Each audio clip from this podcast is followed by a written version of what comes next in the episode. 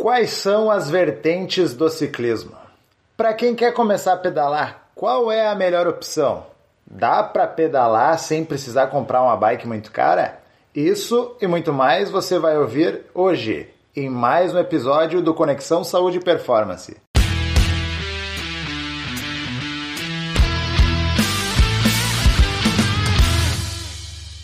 Fala pessoal, hoje aqui em mais um episódio do Conexão Saúde e Performance, eu, Kaira Rios, eu, Rodrigo Constantino, vamos conversar com o cara da bike, Vinícius Matner. Palmas para Vinícius Matner.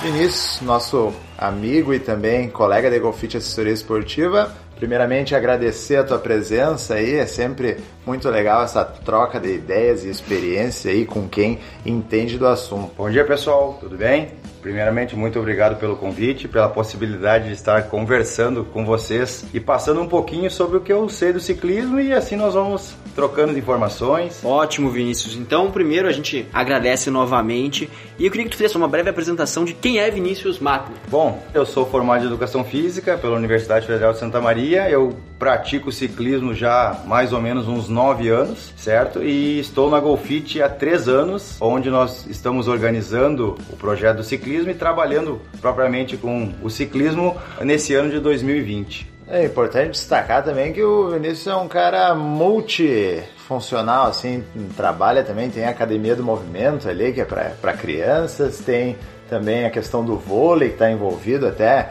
futuros podcasts aí a gente vai voltar a conversar, né, Vinícius? É, isso mesmo. Eu tenho, assim, a, vamos dizer, a formação em psicomotricidade, onde eu estudei bastante isso em relação ao movimento das crianças. Também tem uma boa formação, assim, um, bom conteúdo em relação à prática do voleibol a nível nacional. Ótimo, Vinícius. Conta pro pessoal que está nos ouvindo aí, quais são as vertentes do ciclismo, né? Quais são as mais praticadas pelo pessoal? Quais são as mais competitivas, talvez as mais recreacionais? Fala um pouco para nós sobre isso. Assim, se nós vamos começar desde o início de vertentes, né? Pense que a bicicleta foi inventada, ou a primeira vez que foi montada uma bicicleta, ela foi de madeira, em 1818 na França, por um alemão, e desde lá ela veio sofrendo modificações e veio ganhando uma adesão muito grande no mundo. O pneu era redondo? O pneu era redondo, de madeira, não tinha pedal, não tinha corrente. Então ela veio sofrendo evoluções e modificações e vem ganhando uma adesão muito grande em relação ao número de praticantes. Hoje, se nós vamos falar assim em nível de adesão, é difícil dizer qual a modalidade que é mais praticada. O que mais aparece hoje na televisão é o ciclismo de estrada, mas outras modalidades vêm crescendo muito, como mountain bike, downhill e assim por diante. Mas pegando a televisão como meio de comunicação, o ciclismo de estrada é o que mais aparece, é o que é o mais difundido hoje. E dentro da estrada, assim, a, a bicicleta é propriamente speed? Isso. Se nós pegarmos estrada, o termo estrada, ela refere-se à bicicleta speed, aquela bicicleta com pneu fino, com menor atrito, uma aerodinâmica totalmente diferente, mais agressiva assim em relação às outras bicicletas.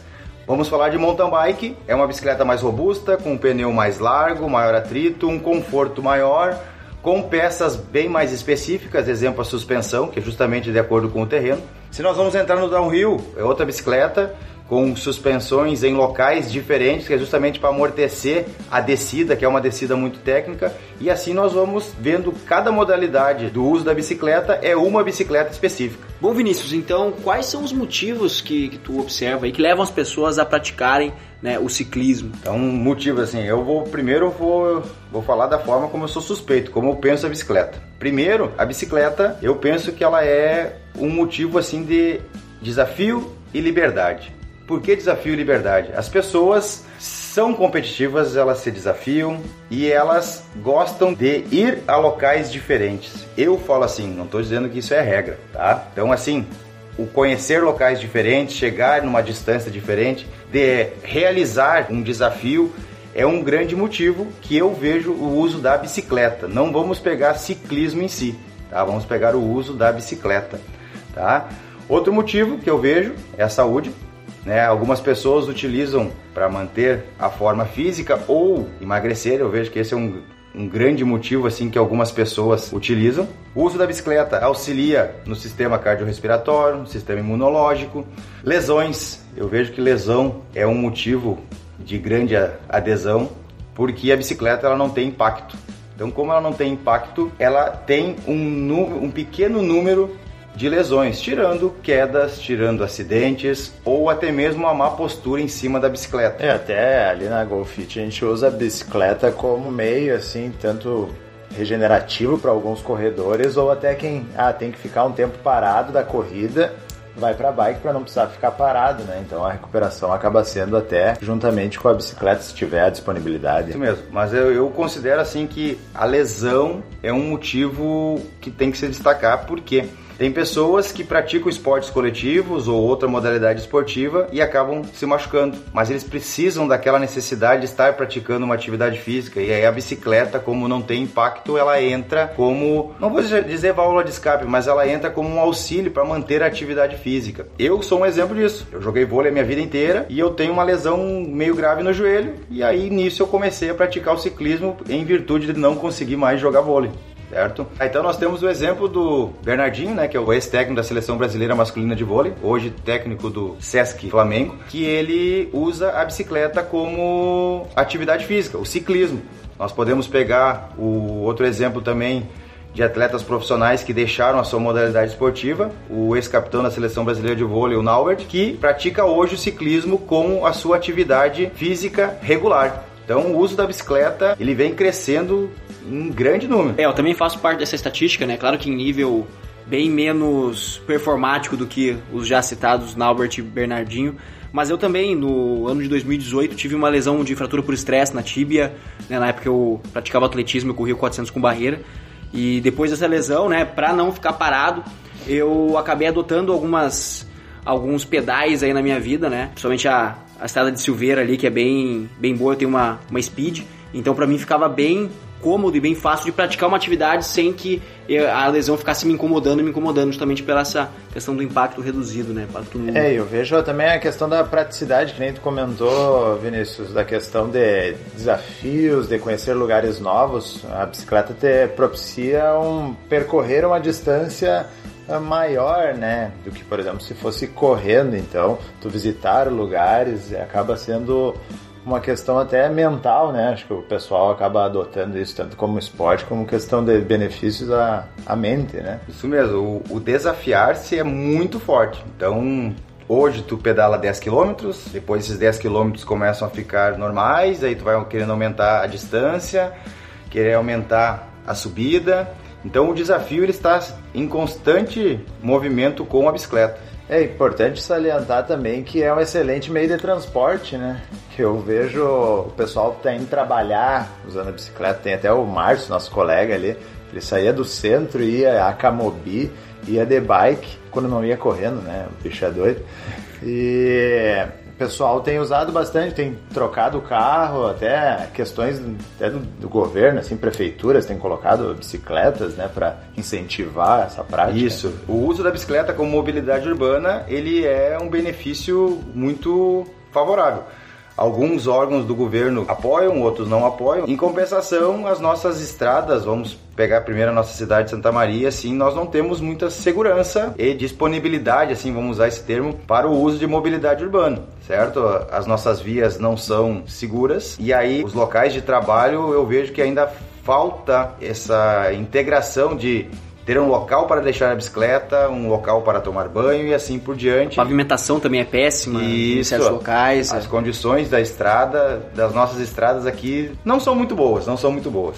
É, tu comentou dessa questão de segurança, né? E é um ponto muito importante porque como é um meio de transporte e circula no meio de carros, motos, enfim, pessoas também, é, quais cuidados que o ciclista tem que tomar, os principais cuidados assim para trafegar no meio urbano ou talvez nas faixas aí. Primeiro ponto são os itens de segurança: capacete, luva, óculos, a roupa adequada para a prática ou uso da bicicleta. Uh, eu acho muito importante e hoje em dia todo mundo tem, mas o uso do celular, porque caso aconteça qualquer uh, eventualidade mecânica ou até mesmo física, você tem o telefone celular para entrar em contato com alguém e tentar lhe ajudar. Avisar qual vai ser a rota que você vai fazer, deixar alguém, alguém avisado, marido, esposa, família, alguém avisado, ó, oh, vou fazer esse trajeto.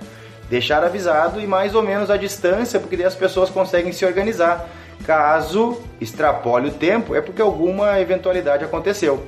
Andando nas nossas estradas ou ruas, sempre no sentido da via, não, o ciclista não pode andar na contramão por mais que isso aconteça, mas ele deve se, seguir o sentido da via de rolagem lá. Diferentemente do que a gente aconselha aos corredores, né? Isso mesmo, porque a bicicleta ela é um veículo, ela é um meio de transporte, então ele deve seguir o mesmo sentido da via com as mesmas regras e deveres do trânsito, certo?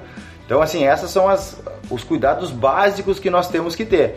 Se vai trafegar à noite, tem que ter objetos luminosos, sempre deixar avisado alguém do trajeto que você for fazer, porque qualquer eventualidade que aconteça, uh, alguém pode lhe ajudar. Certo, Vinícius. E como que tu vê o crescimento do, do ciclismo, assim, quer seja em qual, quaisquer modalidades? Achou que com a pandemia teve um fortalecimento por ser uma atividade ao ar livre ou enfraqueceu? Como que tu tem visto isso? Uh, se nós vamos pegar o uso da bicicleta, o uso da bicicleta, o crescimento é muito, muito grande. Muito grande mesmo. Se nós pegarmos agora esse período da pandemia, que as atividades coletivas estão impossibilitadas, né? O uso da bicicleta está sendo uma forma e um meio das pessoas poderem praticar a atividade física. Se nós vamos pegar em relação a competições ou algo do tipo, aí o nosso esporte, o ciclismo, ele fica bem debilitado, porque nós não temos apoio, vamos chamar assim, dos órgãos públicos para competições. Em Santa Maria hoje, o que mais acontece são competições antes da pandemia, né? Eram competições de mountain bike por causa da via, porque elas eram realizadas em estradas de chão ou circuitos fechados, que daí não precisava ter o apoio dos órgãos públicos para fechar uma via. Então, pensando em competições, uh, as provas de mountain bike com a bicicleta de mountain bike têm uma variedade maior e uma possibilidade maior. Já as provas de estrada depende muito dos órgãos públicos e aí nós não temos muito assim muita, muito apoio. Porque requer alguma logística também, né, para para acontecer um evento. Isso, porque as bicicletas de estrada só podem andar no asfalto, então eles teriam que fechar uma rodovia ou pelo menos uma avenida. Mas eu penso assim, será que a Santa Maria com o tamanho que é não conseguiriam fechar um lado de uma rodovia para fazer uma prova? Eu acho que isso é possível, mas Aí não cabe a nós se é certo ou se é errado. Fica para as cenas dos próximos capítulos, né? Não, e até a gente como assessoria acaba percebendo, claro que eu não, não tô totalmente envolvido no ciclismo ali, tu fica uh, por conta de toda essa parte, mas eu tenho percebido que a procura para a prática mais orientada uh, do ciclismo, assessoria, enfim, tem sido maior. Tu tem percebido isso? Tem chegado mais alunos para ti, Vinícius? Isso mesmo, a procura vem aumentando, muitas pessoas entram em contato, perguntam como funciona a assessoria, como que funciona o trabalho de planilhas de treinamento e assim, mas ainda a adesão, a adesão não é muito grande. Vamos dar um exemplo, de 10 pessoas que entram, que entram em contato, uma começa a treinar conosco. Então eu vejo que as pessoas ainda gostam mais do andar de bicicleta e não o treinar com a bicicleta sabe? Mas eu vejo que isso vai crescer muito, vai crescer. Eu acho que também é, é papel nosso de desmistificar algumas coisas, né? Porque talvez algumas pessoas pensem que ter o acompanhamento com a planilha de treinamento é virar um atleta profissional de rendimento, enfim, o que não, não precisa ser. É apenas praticar aquele esporte que já vem fazendo ou quer começar a fazer com a orientação melhor dentro da sua, das suas condições, né? Acaba tendo uma avaliação física, todo o treinamento é voltado para o que a pessoa precisa e para suas condições, né, Vinícius? Isso mesmo, e como tu comentou, cara, às vezes a simples organização dentro da rotina da pessoa já é importante, porque as pessoas gostam de praticar, mas elas não conseguem se organizar. E no momento que eles recebem a planilha, já tem um volume de horas que tem que treinar por dia e assim por diante, eles conseguem organizar. E talvez a simples organização de receber pronto já ajuda na realização dos treinos. Certamente ajuda, né? A gente vê também que o pessoal da corrida acontece a mesma coisa. Então, só o fato de conseguir se organizar já consegue elevar o nível do esporte para um, um nível bem melhor, né? E não necessariamente falando de performance, mas sim um nível que a pessoa julga mais adequado, né? Seja então fazer atividade mais vezes na semana ou de uma forma melhor para que ela possa alcançar mais saúde também. Isso mesmo, Rodrigo. Uh, eu recebi um relato de um aluno nosso que entrou faz duas semanas que ele saía para pedalar e ele fazia força o tempo inteiro. Ele não conseguia treinar na sequência. Ele treinava um dia, ele tinha que descansar um ou dois dias no mínimo. E daí, com, agora, com, como ele começou a assessoria conosco, ele está conseguindo treinar três dias na semana e não está se sentindo cansado. Ele está conseguindo perceber que o que que os treinos têm os momentos elevados e tem o descanso e ele está conseguindo se sentir melhor para o próximo treino. Ele está tendo uma melhor qualidade nos treinos e está sempre pronto para o próximo. Então isso que eu vejo que é importante da planilha.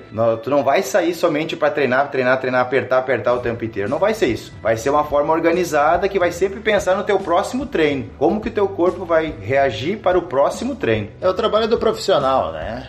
Acho que é isso, né, Rodrigo? É isso mesmo, cara. Então é hora do Conectando em 5.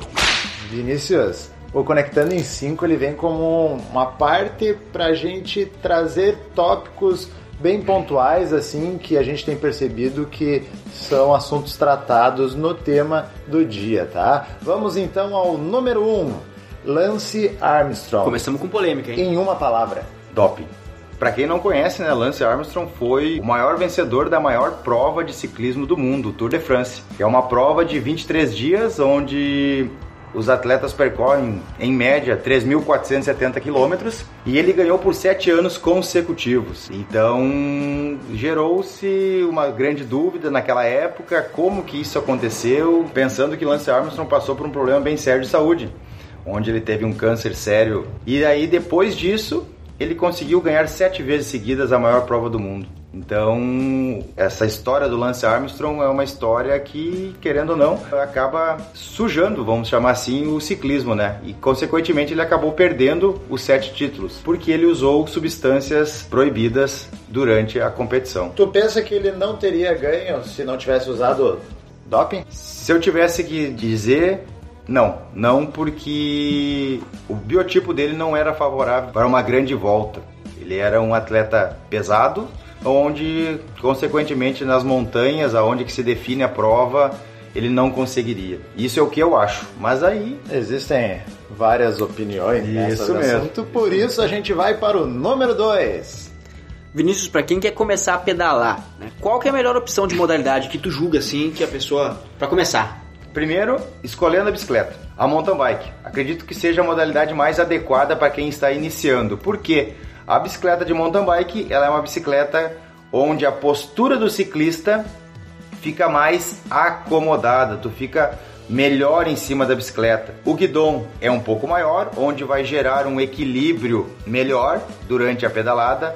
O pneu é um pneu maior que vai contribuir para que o controle da bicicleta favoreça durante o seu pedal. Mas não existe, é difícil dizer assim, ah, comece com a mountain bike. Eu acho que isso vai muito de pessoa para pessoa, mas se eu tivesse que indicar, a bicicleta de mountain bike seria a ideal para o iniciante. É, eu não sou ciclista, nem tenho bicicleta, mas eu tenho a impressão que a Speed me, me parece mais performática, assim, talvez um pouco mais dura se tivesse que andar em outro terreno, assim, que não seja asfalto, é verdade? Isso mesmo, a Speed ela tem uma geometria, assim, mais agressiva, porque como o nome diz, Speed é velocidade. Então, assim, a postura do ciclista em cima da bicicleta ela já é mais voltada para a performance. Vamos usar esse termo. Porque tu começa a andar e ela consegue produzir uma velocidade maior e, consequentemente, o controle em cima da bicicleta tem que ser um controle um pouquinho mais apurado.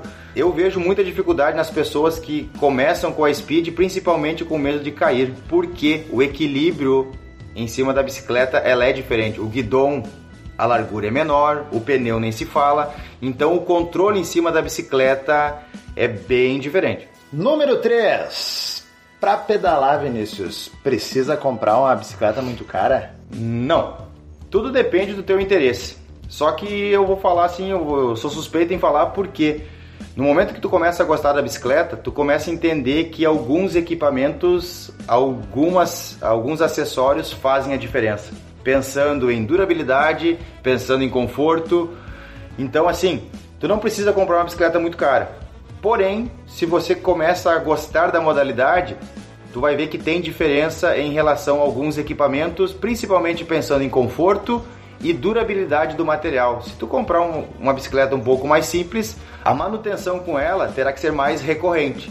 Se você já compra uma bicicleta um pouco mais cara, com produtos ou acessórios de melhor qualidade, basta você ter um cuidado com manutenções preventivas que a vida útil dessa bicicleta vai durar bastante. É, a gente vê muitas vezes as pessoas botando um impeditivo também, às vezes de ah, eu não vou pedalar porque uma bicicleta boa para pedalar, uma bicicleta para eu iniciar vai custar 2, 3, 4 mil reais. Sendo que na realidade a pessoa consegue, talvez com um valor bem menor, tá sendo introduzida a prática do ciclismo. E com isso aí ela vê se vai gostar, vê se é, a pessoa às vezes quer experimentar a modalidade na sua totalidade antes de realmente só começar a pedalar, começar a ver qual é que é. Se gostar, daí sim, aí vem de carro, vem de casa e compra tudo em bicicleta. É isso mesmo, isso mesmo. Primeiro eu acho que a pessoa tem que gostar da bicicleta.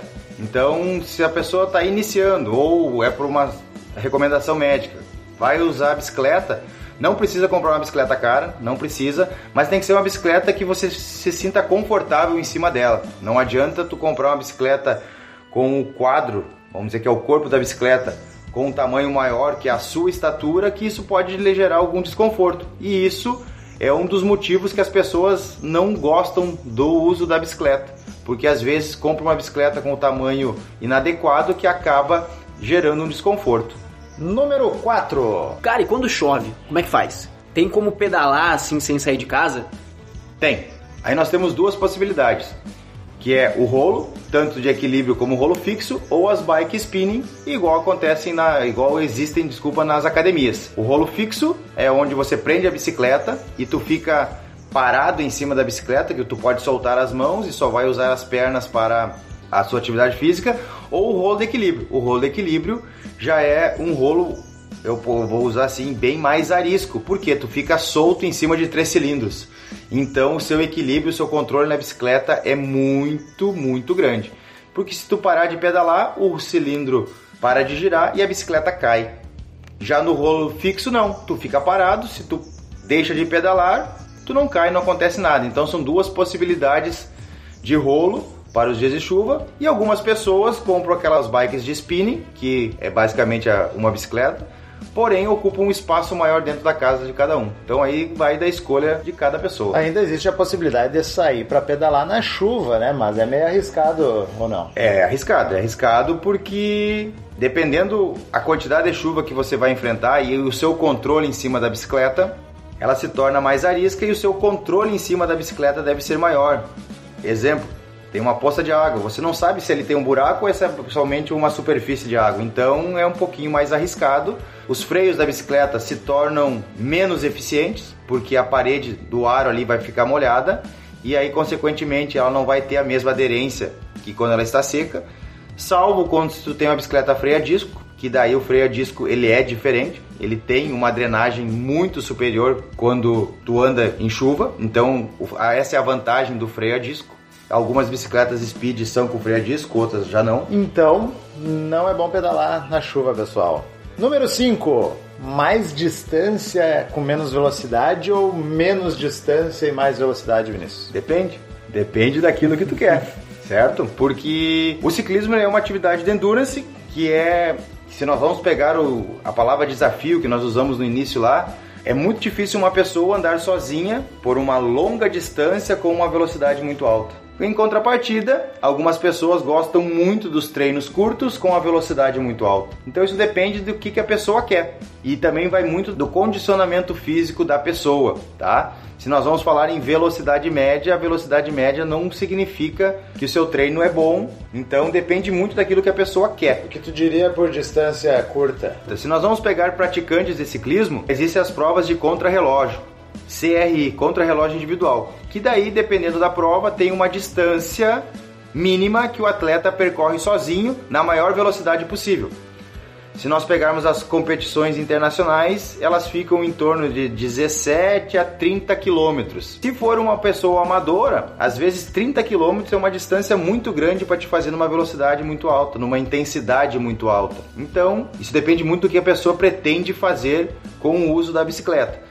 Existem pessoas ou modalidades no ciclismo que são longas distâncias que a intensidade tem que ser baixa. Exemplo são, exemplo, desculpa, é o Audax, que elas começam com 200, 300, 400, 600, 1200 quilômetros dentro de um tempo.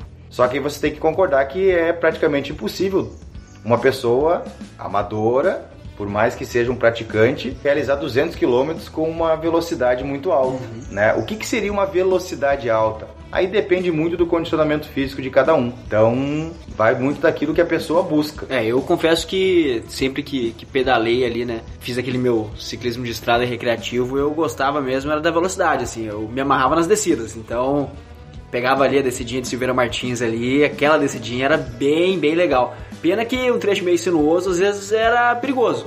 Mas, mas era bem, bem gostoso de ter a sensação do vento na cara ali, o cara bem abaixadinho na speed, o ar cortando era bem, bem legal. Isso é verdade, mas aí eu vou, eu vou dar uma dica de segurança. A grande maioria dos acidentes acontece na descida, uhum. justamente porque Imagino. isso que o, que o Rodrigo comentou. Sim, o vento na cara, a adrenalina, a empolgação, aí dependendo qual for o teu aparelho ali de que mede a velocidade, tu vai vendo 50, 60, 70 km por hora, é diferente do carro. A bicicleta ela demora um pouquinho mais para responder, por mais que é motivante, é diferente. Então nós temos que ter cuidado na descida. e qualquer tombo machuca, né? Até quem cai parado, você machuca. Então, o para-choque da bicicleta 60, é o próprio ciclista, é, né? É exatamente, exatamente isso, Rodrigo. Nós ciclistas somos o para-choque. E se você tem que concordar, se nós pegarmos um pequeno buraco de acordo com a velocidade, e se o ciclista não tem um bom domínio da bicicleta, já é uma queda, um tombo que pode se tornar muito, muito grave. E aí o grande problema que eu vejo também, vamos pegar aqui a nossa região de Santa Maria, são os animais. Cachorro, gato, até mesmo animais silvestres que passam de um lado para outro na via. Eles não têm noção que você está vindo uma velocidade alta. Então, tome muito cuidado na descida, porque se tu bater num cachorro, por menor que ele seja, o tombo é muito grave. Verdade. Bom, Vinícius, então uma pergunta bônus aí pra gente, pra gente fechar o conectando, né? Pra pedalar, tem que usar roupa coladinha? Ah, essa Ou pergunta... é só estilo mesmo? Os dois. Vamos é. pensar assim. O ciclismo, ele é um esporte. Cada esporte tem a sua vestimenta, tem o seu vestuário. Então as roupas coladinhas, como o Rodrigo comentou ali, elas são importantes porque se nós pegarmos uh, o ciclismo, ele é uma atividade de uma longa duração, onde nós vamos entrar no princípio da mobilidade. Tu vai ficar muito tempo, muito tempo na mesma posição, fazendo o mesmo movimento. Então a roupa, ela tem que ser uma roupa confortável, uma roupa própria para o ciclismo, aí entra o bretelle e a bermuda. Vamos falar especificamente desses dois, porque nós ficamos sentados o tempo todo em cima do selim da bicicleta. Então, aquela região do períneo ali, ela é uma região que fica muito sensibilizada. Então, esse material, ele é muito importante. O bretelle ou a bermuda de ciclismo, porque ela tem um forro que ajuda na proteção da região do períneo. Porque nós ficamos muito tempo em cima da bicicleta. Também temos que evitar o que? As assaduras, porque a região, vamos pegar a região do períneo, da virilha, por ficar repetindo o mesmo movimento várias vezes, pode ter algumas assaduras. A região das axilas, a mesma situação. Então a roupa ela é confortável justamente para isso. Não quer dizer que nós, se nós vamos usar nossa bermuda convencional, uma camiseta solta, não vá gerar conforto. Só que essas roupas já são pensadas justamente no conforto e na proteção do ciclista em cima da bicicleta. Porque nós estamos andando, as pessoas vão suando e determinadas regiões vai tendo um atrito. Então esse atrito pode causar algum problema. Então as roupas são importantes sim, tá? Mas não quer dizer que para praticar o ciclismo tu tem que usar roupa coladinha. Então isso vai muito de pessoa para pessoa, mas que ajuda, ajuda muito. É, até pensando na questão de, de uma velocidade maior, se tu tiver com uma roupa muito larga, acredito que tem incomode, vira um quase um paraquedas, não, não Isso mesmo. diferença, mas Fica batendo o tempo inteiro. E aí tu, quando começa a aumentar a prática do ciclismo, tu vê que aquele barulho que a camiseta larga ou a bermuda fica fazendo vai atrapalhando. E aí tu começa a ver, ah, mas eu tenho que tentar melhorar minha velocidade média, então eu vou diminuir o atrito por causa do vento. Então isso aí são paradigmas que, que existem, tá? Então assim, pessoal, o ciclismo ele tem um vestuário, uma roupa própria para a prática. E aí cabe cada pessoa escolher ou não. Eu indico o uso do bretelle, o uso da bermuda principalmente. Já da camiseta fica a critério de cada um. Mas a bermuda e o bretelle são importantíssimos para proteção, principalmente da região do períneo. Show de bola. Vinícius, a gente gostaria aqui de agradecer muito ao, esse bate-papo, né? Na verdade, é um bate-papo. Show de bola, conversa muito enriquecedora, acredito que vai agregar muito ao pessoal. E agradecer aí a tua disponibilidade, presença e dispêndio de tempo aí para trazer um pouco mais de conhecimento a nós e aos nossos ouvintes. Isso mesmo, Vinícius. Agora o microfone tá aberto pra ti, se tu quiser falar mais alguma coisa, dar um recado, mandar um abraço, um beijo aí pra alguém. Fala do teu trabalho também, Isso. aí onde a gente te encontra, como é que funciona para Primeiramente, muito obrigado, Cairan, muito obrigado, Rodrigo, pela oportunidade de estar falando aqui com vocês, estar conversando. Pessoal, qualquer dúvida que vocês venham a ter ou interesse em saber mais e conhecer mais sobre o ciclismo, é só entrar em contato com a Golfit Assessoria Esportiva, que lá vocês serão muito bem atendidos. Certo, pessoal? Muito obrigado, Cairan, muito obrigado, Rodrigo. Show de bola, Vinícius. A gente que agradece, tá? Pra você que nos escutou até aqui, vai no nosso post no Instagram e comenta o que você achou desse bate-papo, né? Aproveita também, passa no Instagram do professor Vinícius, né? O arroba Vinícius Matner com dois T's e deixa também uma mensagem positiva pra ele lá, tá? É, para você que tá ouvindo a gente pelo Spotify, não esquece de clicar no botão de seguir. E se você estiver ouvindo a gente pelo Apple Podcast, né, o antigo iTunes, avalie a gente com 5 estrelas lá. Mas isso só se você gostou do episódio. Se tu não gostou, você só deixa um comentário lá que a gente lê tudo. E esse feedback é muito importante para nós. Se você também conhece alguém que anda de bike, algum ciclista e que pode se beneficiar ouvindo esse podcast, manda para ele, compartilha nas redes sociais e a gente vai ficar muito feliz em saber que vocês estão ajudando a gente a espalhar esse conteúdo. Então é isso, pessoal. Esse foi mais um episódio do Conexão Saúde e Performance, o podcast que estreita caminhos entre a sua saúde e performance. Até a próxima. Valeu! Valeu!